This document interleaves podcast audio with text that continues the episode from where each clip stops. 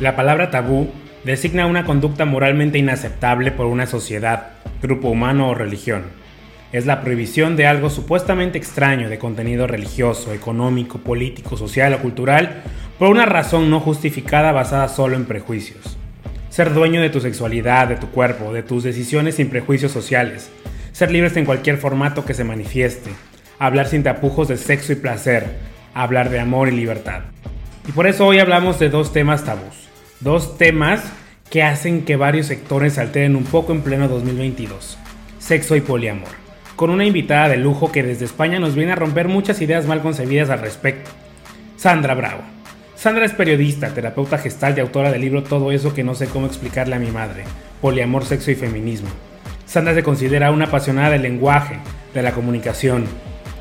Disfruta de la política, el teatro y por supuesto el sexo pero como dice ella en un sentido mucho más amplio de lo que en este momento estamos pensando.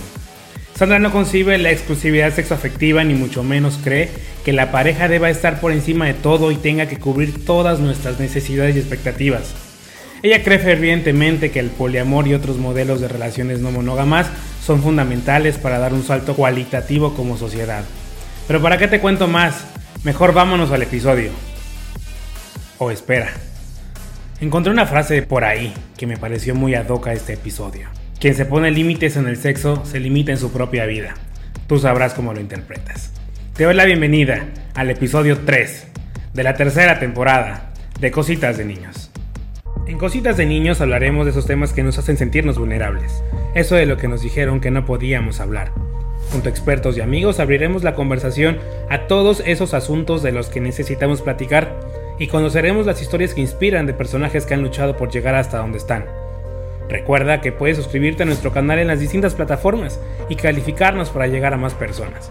También estamos en Instagram, en Facebook y en TikTok como Cositas de Ninos el podcast y en Twitter simplemente como Cositas de Ninos. Yo soy Víctor Cuevas y esto es Cositas de Niños tercera temporada, un espacio de encuentro contigo. Pues les doy la bienvenida a un episodio más de Costas de Niños con una gran invitada, como vieron en la introducción, es tremendo personaje, de verdad, Sandra Bravo desde España, te tenemos aquí en Cositas de Niños, gracias por aceptar la invitación. Muchas gracias a ti, ¿qué tal?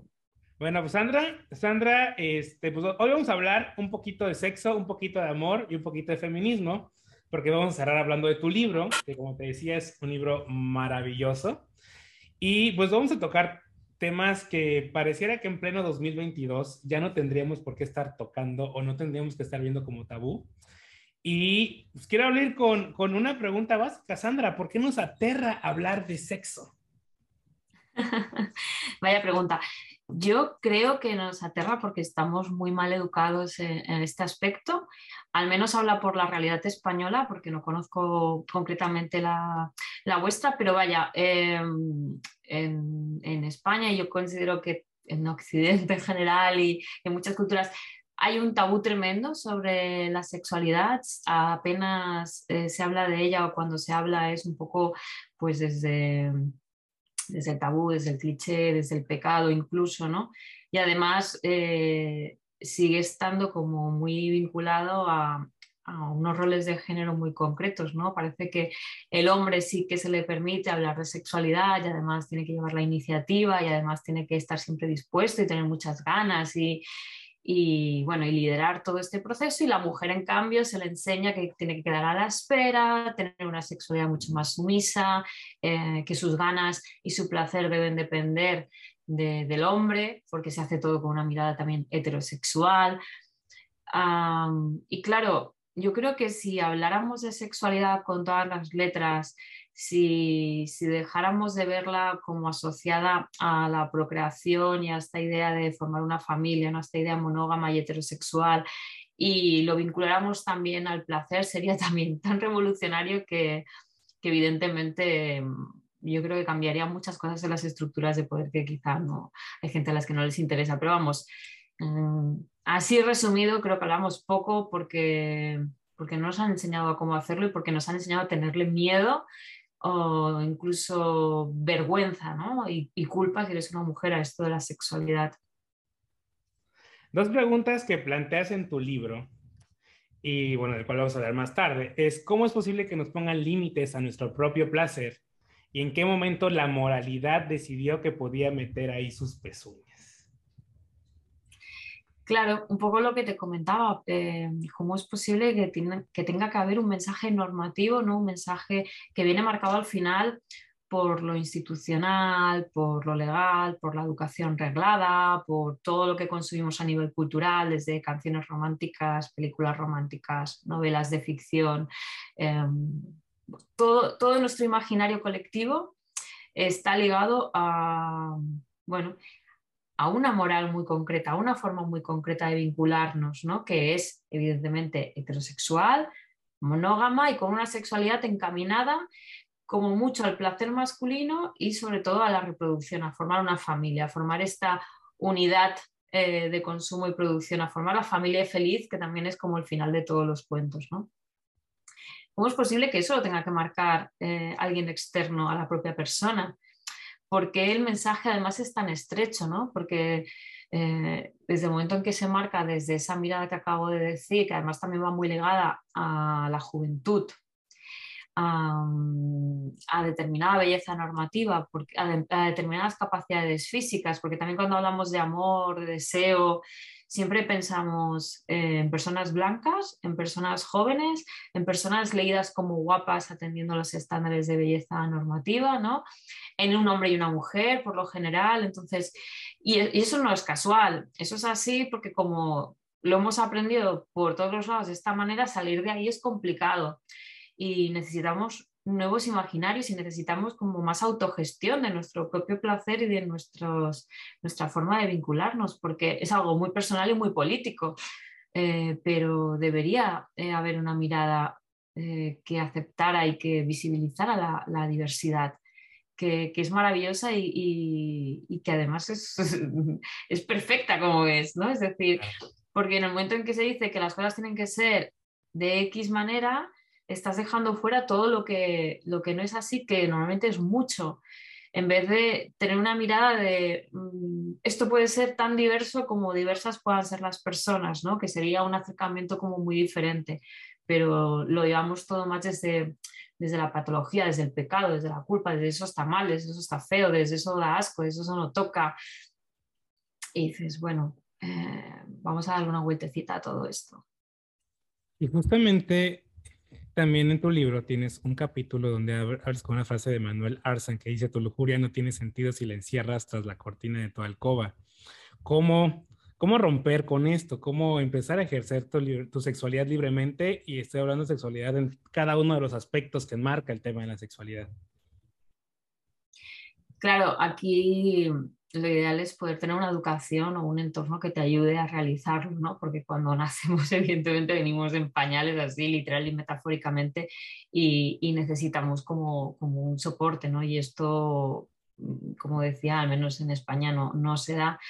Eh, ¿Cómo, ¿Cómo, lo, voy a hablar por mí, cómo lo pude intentar ejercer yo o hacer yo al final a base de, de ensayo y error, ¿no? Y también porque cuento con, cuento con el privilegio de que mi cuerpo es leído como deseable, es decir, yo entro dentro de los cánones de, belleza normativa. Y eso hace que para mí eh, el tema de explorar mi sexualidad sea un terreno como mm, más amable que una persona que se le dice que no es deseable, se le dice que no encaja dentro de lo que la gente debería desear o lo que las personas debería gustarles.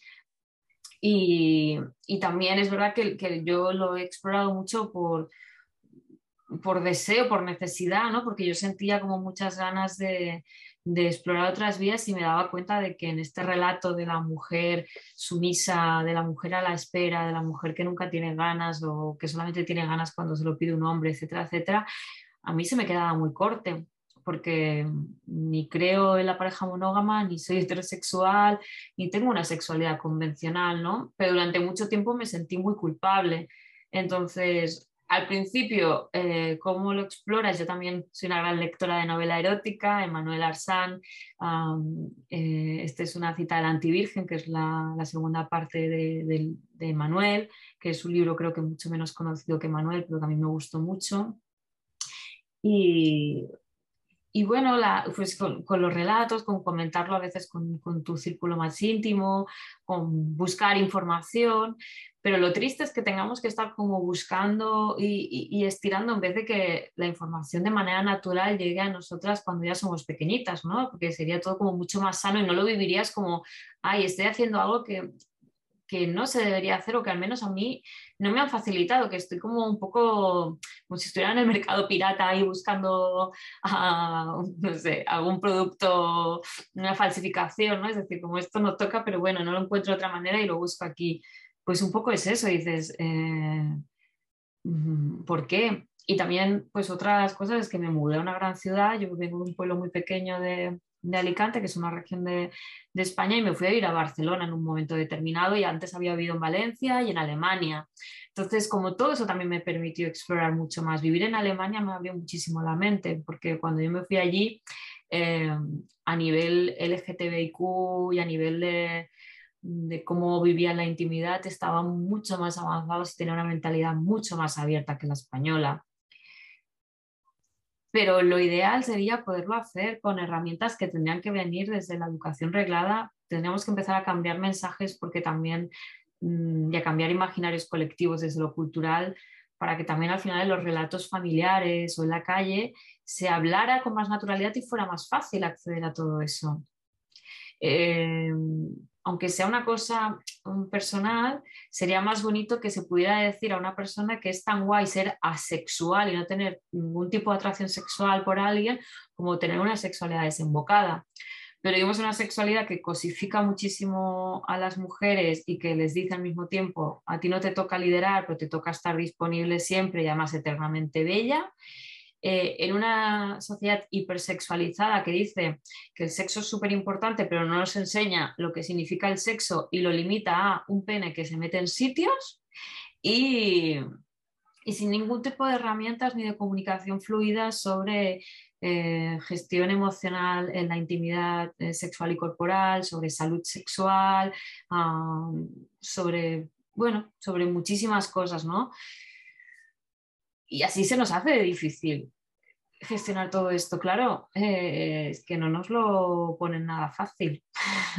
No, y es que también es muy irónico, por ejemplo, en México, el caso de México es que las escuelas en algún momento querían incluir temas de educación sexual en los contenidos en la primaria, por ejemplo, y así los, las sociedades de padres se pusieron, bueno, no, no, no, no, esos temas no se tocan, no se tocan, y es como, a ver, si no quieres que lo hablen en la escuela, tampoco lo hablas en tu casa y tenemos como resultado todo lo que estamos viviendo.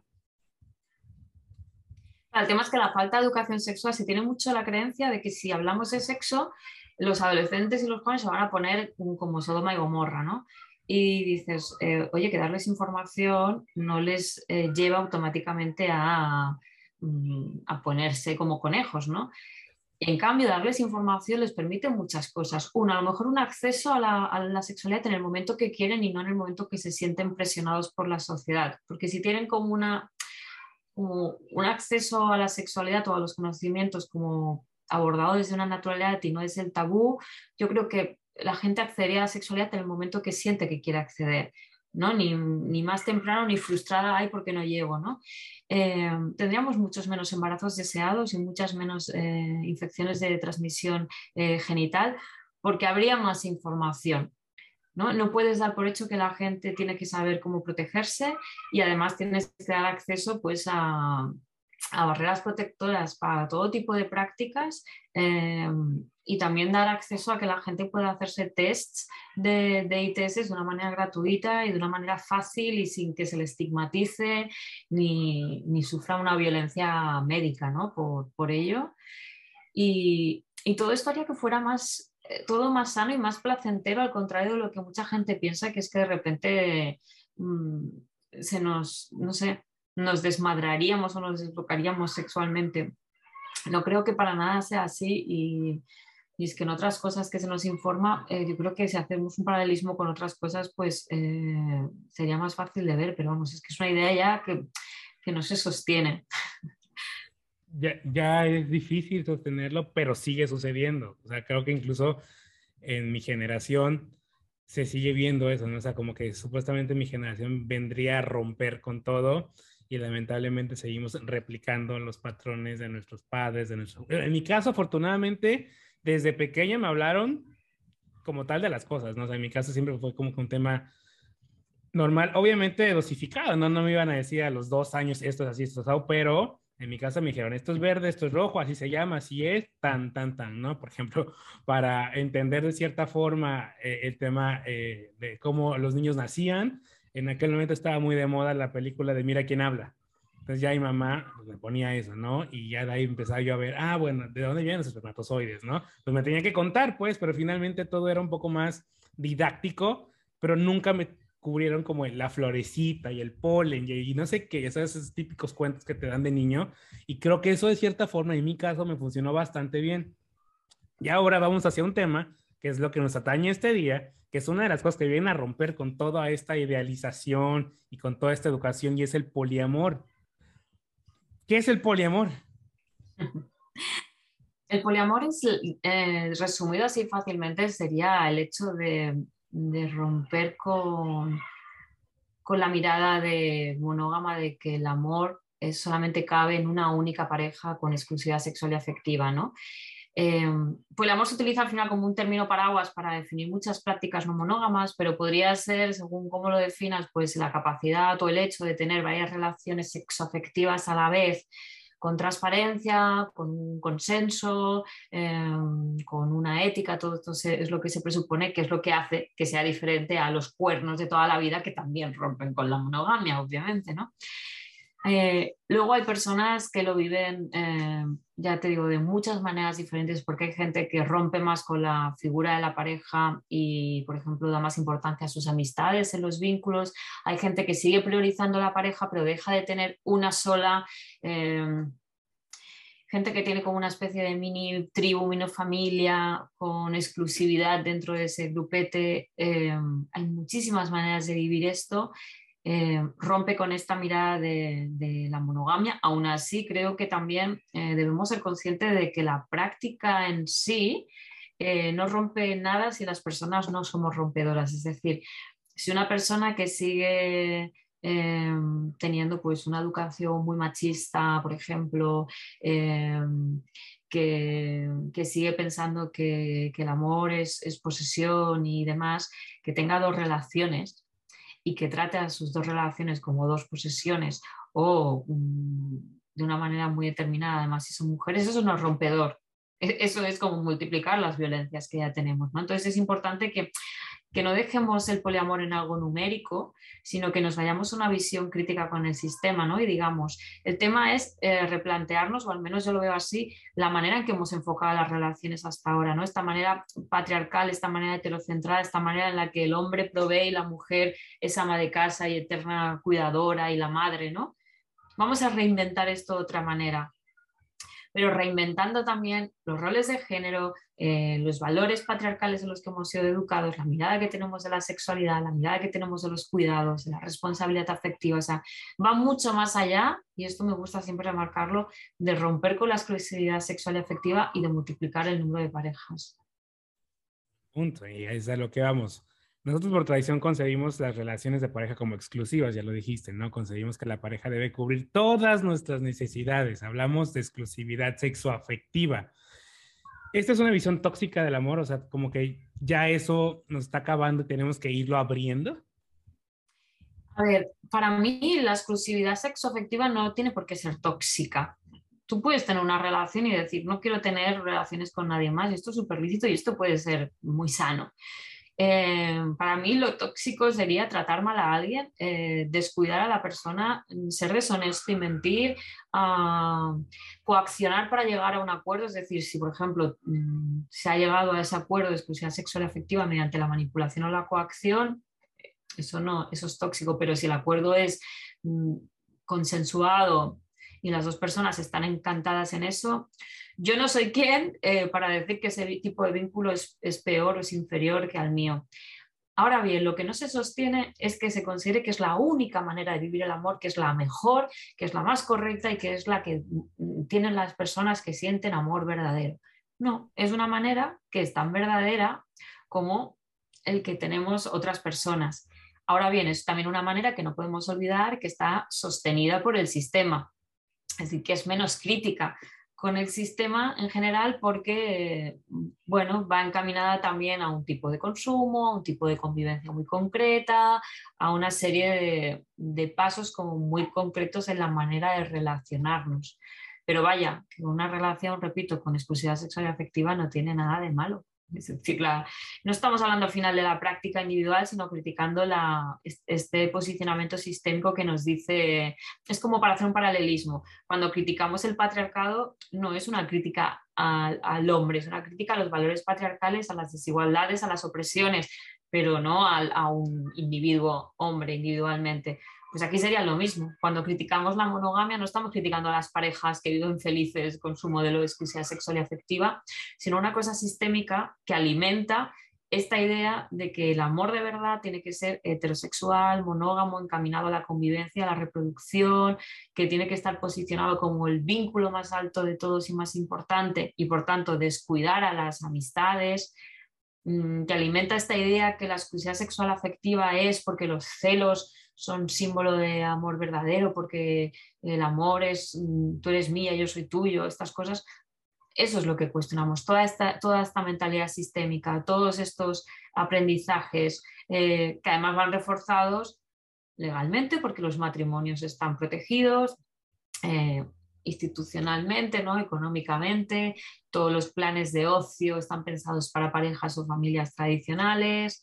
Eh, si hay cualquier tipo de cosa, las leyes suelen proteger a las familias de sangre, a la pareja eh, formal, es decir, al marido o a la mujer. Por tanto, bueno, y luego además el sistema moral y el sistema social que también da entidad y da estatus a una pareja por delante de cualquier otro tipo de vínculo. Y para quienes no entienden, ¿cuál es la dinámica de una, de una relación poliamorosa? ¿En qué consiste? ¿Cómo se plantea? ¿Cómo se lleva? Claro, depende muchísimo del tipo de vínculos, como te explicaba antes. Hay personas que tienen ah, una relación principal, ¿vale? Y, diferentes relaciones secundarias. En este caso, la gente que tiene una relación principal lo que hace es llegar a una serie de acuerdos para mantener esa relación con ese statu quo y esa, y ese, digamos, esa jerarquía de principal, ¿no? ¿Qué suele pasar? Pues que la gente suele mm, consensuar primero con esa persona a lo mejor temas como la salud sexual o cómo vamos a relacionarnos con otras personas o temas de logística, etcétera, etcétera. Y a lo mejor la persona con la que vives y demás. Entonces, en este caso, estas personas eh, tendrían como una especie de, poder autoimpuesto por ellos mismos para em, a la hora de lidiar con, las demandas y necesidades de otros vínculos un ejemplo, pues mm, dos personas que tienen una relación principal y una de ellas se quiere ir de vacaciones con otra relación. Iría primero a su pareja principal y diría, oye, me quiero ir de vacaciones con esta persona, la fecha encaja, tal. Es como que lo pactaría porque hay una jerarquía. Otras personas tienen relaciones en horizontal y tienen varias relaciones de pareja a la vez, pero mm, una no pasa por encima de la otra, ni las vivencias o las prácticas que tengas en una relación las tienes que primero pactar, consensuar o hablar con la otra, sino que sería como un modelo más horizontal.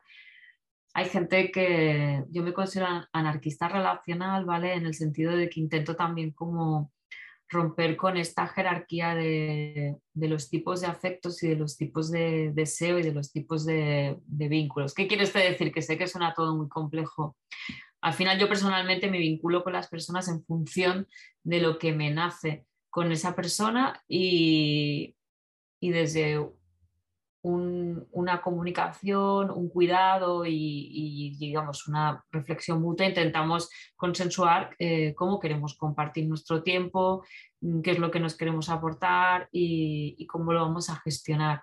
Y no necesariamente pongo por delante o por encima personas que podrían ser leídas como parejas de otras personas con las que a lo mejor no tengo relaciones sexuales, pero que para mí son casa y son personas mm, clave e importantísimas en mi vida.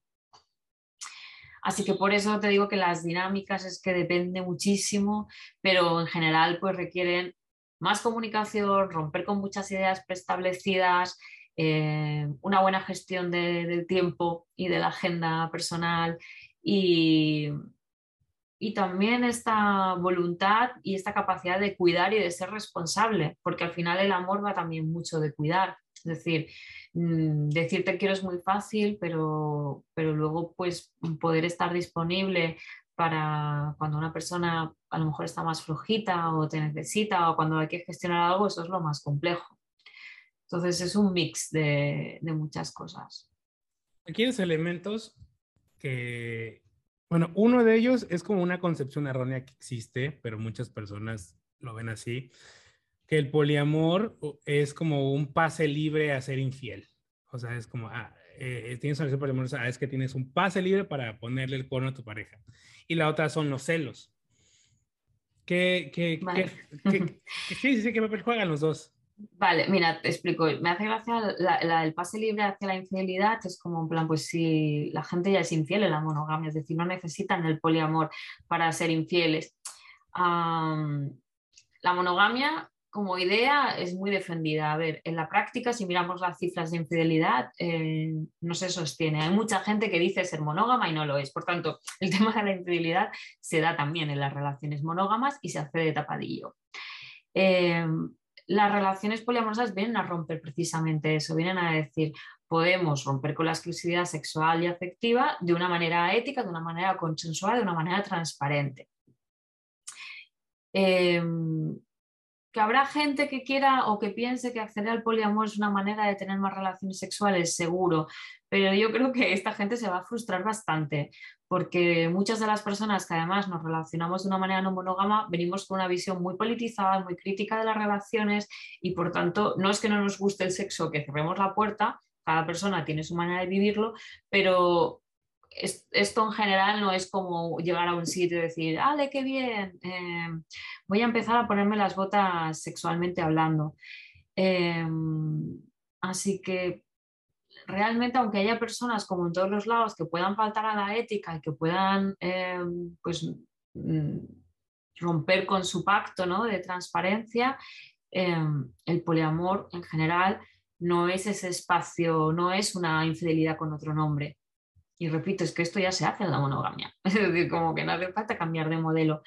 Eh, cuesta mucho o esto viene muy marcado por esta idea de que el amor de verdad y el único y exclusivo es el, el, el monógamo. Y entonces no se suele dar entidad a lo, a lo, poliamoroso como algo que también va de emociones y de sentimientos y se suele decir muchas veces como cliché, esto solamente es como un polisexo, polifolleteo, que esto se suele hacer mucho como crítica.